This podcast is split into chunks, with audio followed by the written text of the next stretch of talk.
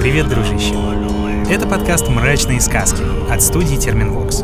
Меня зовут Митя Лебедев, и здесь я рассказываю сказки малых и великих народов, которые живут в России и по соседству. Пугающие события происходят в этих старых историях. Иной раз зло можно списать на потусторонних тварей или каких-нибудь колдунов, слишком тесно общающихся с нечистой силой. Но гораздо чаще в злых и жестоких сердцах кроется настоящий мрак. На то они и мрачные сказки.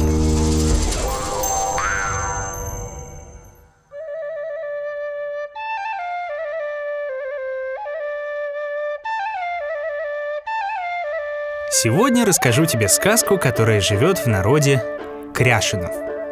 Сложно назвать Кряшинов отдельным народом или национальностью. Ученые величают их субэтнической или этноконфессиональной группой. Ну то есть они почти как поморы по отношению к русским. Это часть большого татарского народа, объединенная общей конфессией. Ну а если совсем просто, то это крещенные татары. Хотя тут все не так уж и просто. Всего Кряшинов около 50 или 60 тысяч, и проживают они в Татарстане, Башкирии и Казахстане. Считается, что этногруппа начала зарождаться 4 или 5 веков назад, когда татар по Волжье стали обращать в христианство, иной раз даже принудительно. Долгое время они помнили своих предков-мусульман и даже хранили кусочки своей старой истории, например, места, где прежде стояли мечети.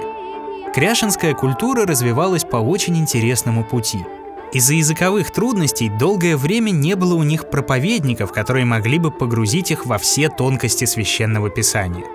Так что кряшины стали, ну если можно так сказать, постигать христианство по наитию.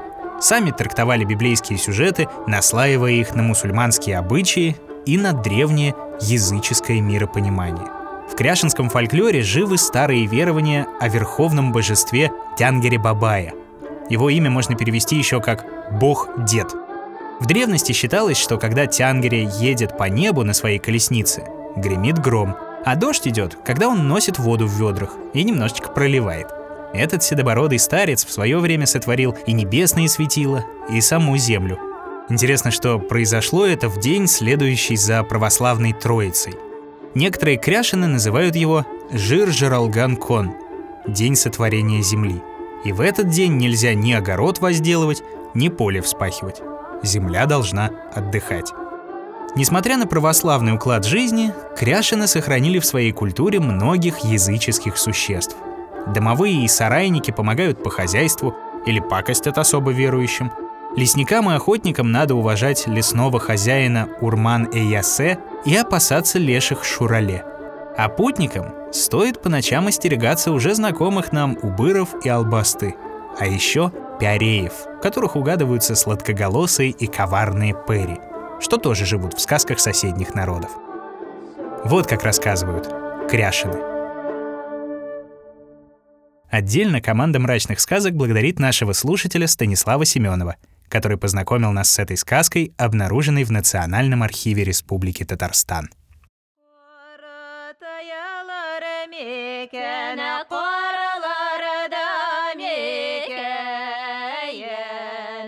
Некогда жил один купец.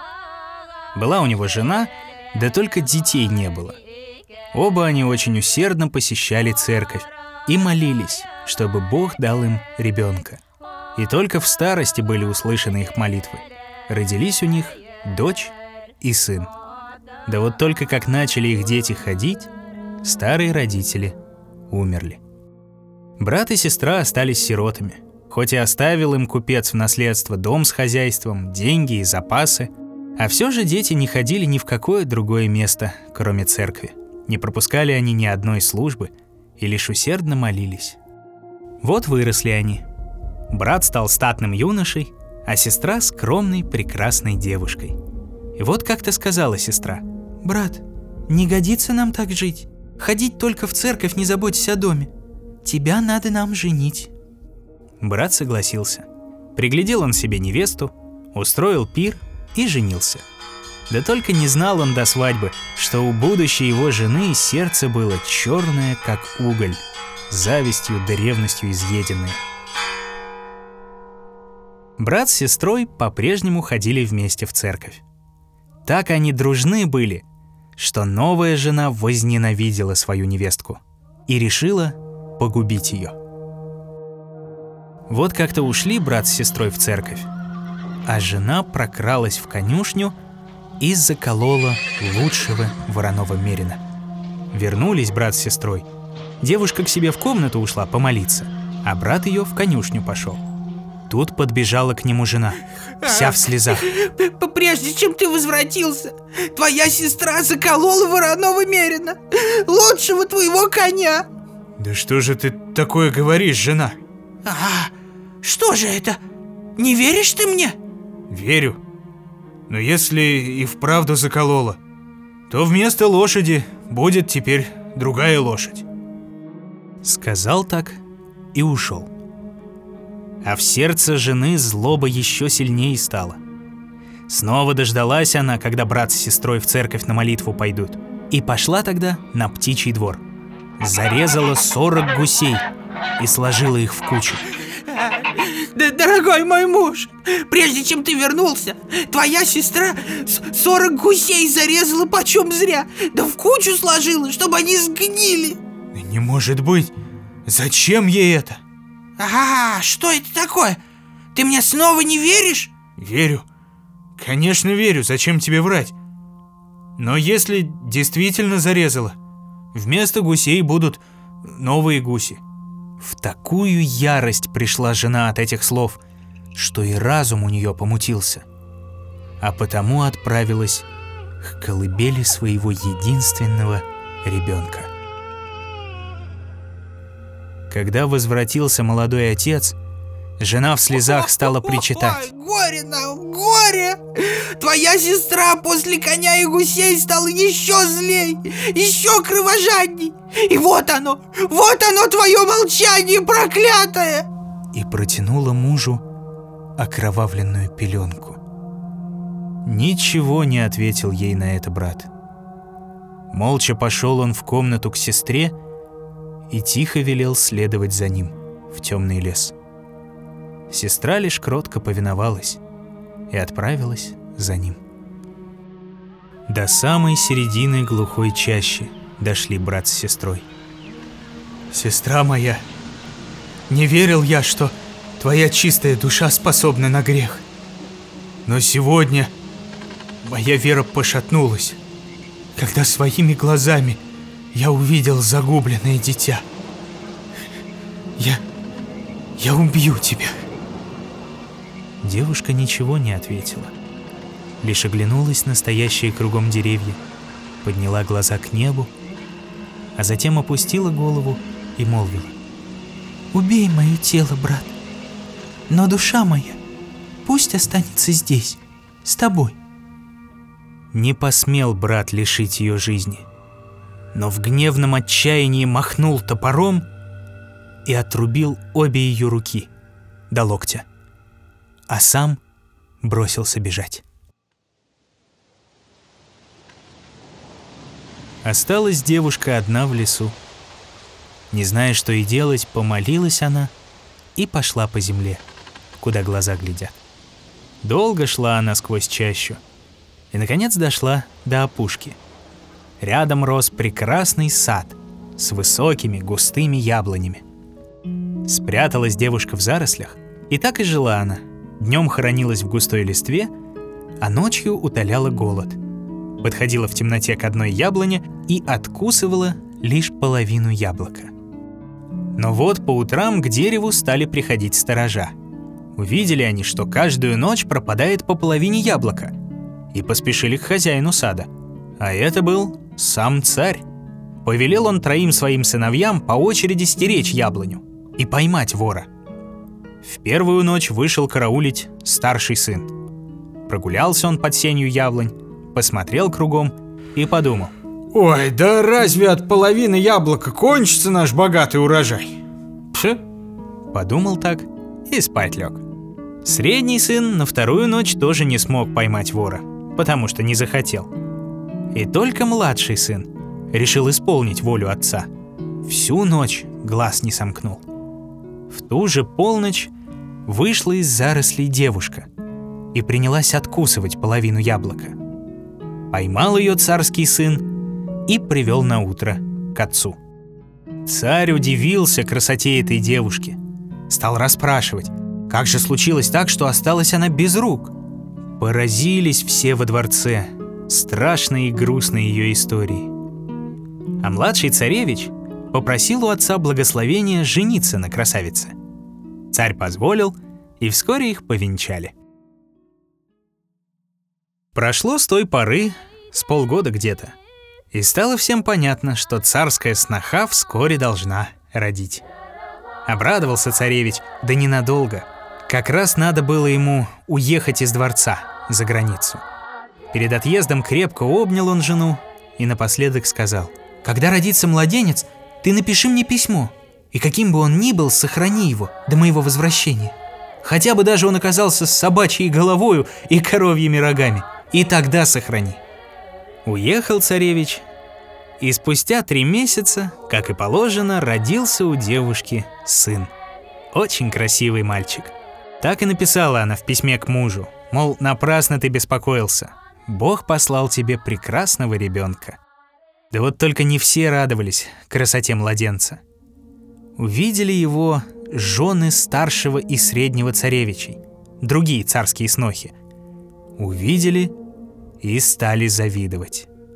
Заманили они к себе солдата, что должен был письмо передать, напоили его водкой, а само послание подменили. Получил царский сын письмо, а в нем пишет ему любимая жена. Мол, как ты и говорил мне, а родился ребенок с собачьей головою и с коровьими рогами. И все же царевич от своих слов отрекаться не стал – а в ответ написал «Как бы ни было, сохрани его до моего возвращения». Но снохи уже поджидали солдата посыльного. Снова опоили его, забрали письмо и дали ему другое. А в нем жестоко вывели. «Как-нибудь привяжите младенца к спине жены и прогоните ее». Прочел это письмо царь и не без страха выполнил желание сына привязал к спине безрукой снохи ребенка и прогнал ее в лес. Долго шла несчастная женщина. Долго плакал за ее спиной младенец. Не могла его даже достать и приласкать безрукая красавица. Вот захотелось ей пить. Вошла она в большое озеро по грудь, наклонилась и припала губами к воде. Как вдруг дитя ее соскользнуло и упало в озеро. В ужас пришла красавица. Стала горько плакать. Но тут с неба раздался голос. «Зачем ты не возьмешь дитя свое?» Господи, да ведь если бы были у меня руки, как бы я не взяла бы его? Протяни свои руки и возьми свое дитя. Вздохнула девушка – прошептала молитву и протянула свои обрубленные по локоть руки в воду. Но что же это? Целы обе ее руки. Взяла она ими младенца из воды, а тот весел, радуется, матери улыбается. Помолилась девушка снова, там же в воде, и пошла дальше. А дорогой все думала, не найдется ли по пути церковь, воздать хвалу Господу нашему. Вскоре повстречалась ей одна церквушка. Вошла в нее женщина, как раз к вечерней молитве поспела. Накрыла она голову платком и стала усердно молиться. Когда кончилась служба, подошел к ней один молодой человек. «Тетушка, нет ли у тебя времени зайти ко мне в дом?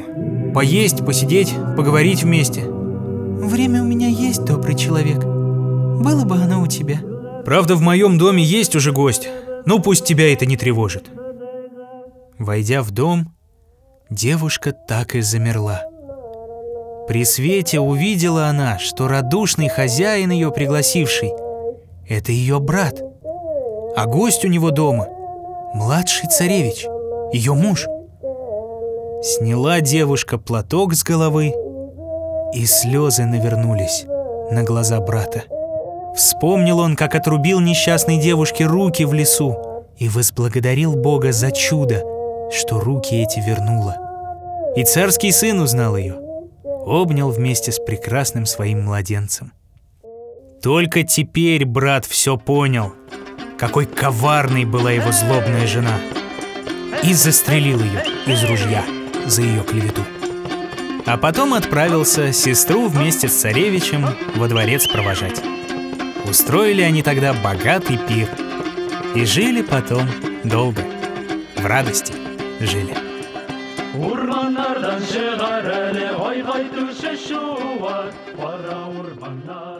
Кроваво, однако. Ну, и куда без знакомых деталей. Кого-то мне напоминают эти две злобные снохи. Из другой сказки, правда, не совсем народной. Да и сватьи бабы Бабарихи нет. Кстати, дружище, а напиши в комментариях, кто она такая, эта сватья баба Бабариха. Нигде не могу найти нормального ответа. Кем она приходится царю Салтану и царице этой? Ну а как напишешь, подпишись на мрачные сказки. В мобильном приложении на сайте SoundStream, в Apple и Google подкастах, на Кастбоксе, Яндекс Музыке, на Spotify и, конечно же, на YouTube. А еще порекомендуй какие-нибудь другие мрачные сказки, чтобы я их рассказал в этом подкасте. Буду рад указать твое имя в самом начале выпуска. Ну а на сегодня все, дружище. Все. анасы құйма бойында қызы егіп бойында менің хәлләремді әлі аймай кешересің көзлеріңе серпігіп қарасам ақ игенінің бойында шымыр шәшәп отқанда эх молодца біз ашиып Находил и читал сказки Дмитрий Лебедев. Собирала их в звуки и украшала Полина Бирюкова. Рисовала картинки и превращала в анимацию Елизавета Семенова. Отражала настроение наших волшебных персонажей музыка Полины Бирюковой. Искал самые народные песни Ваня Петрович. А продюсировала все получившееся Кристина Крыжановская.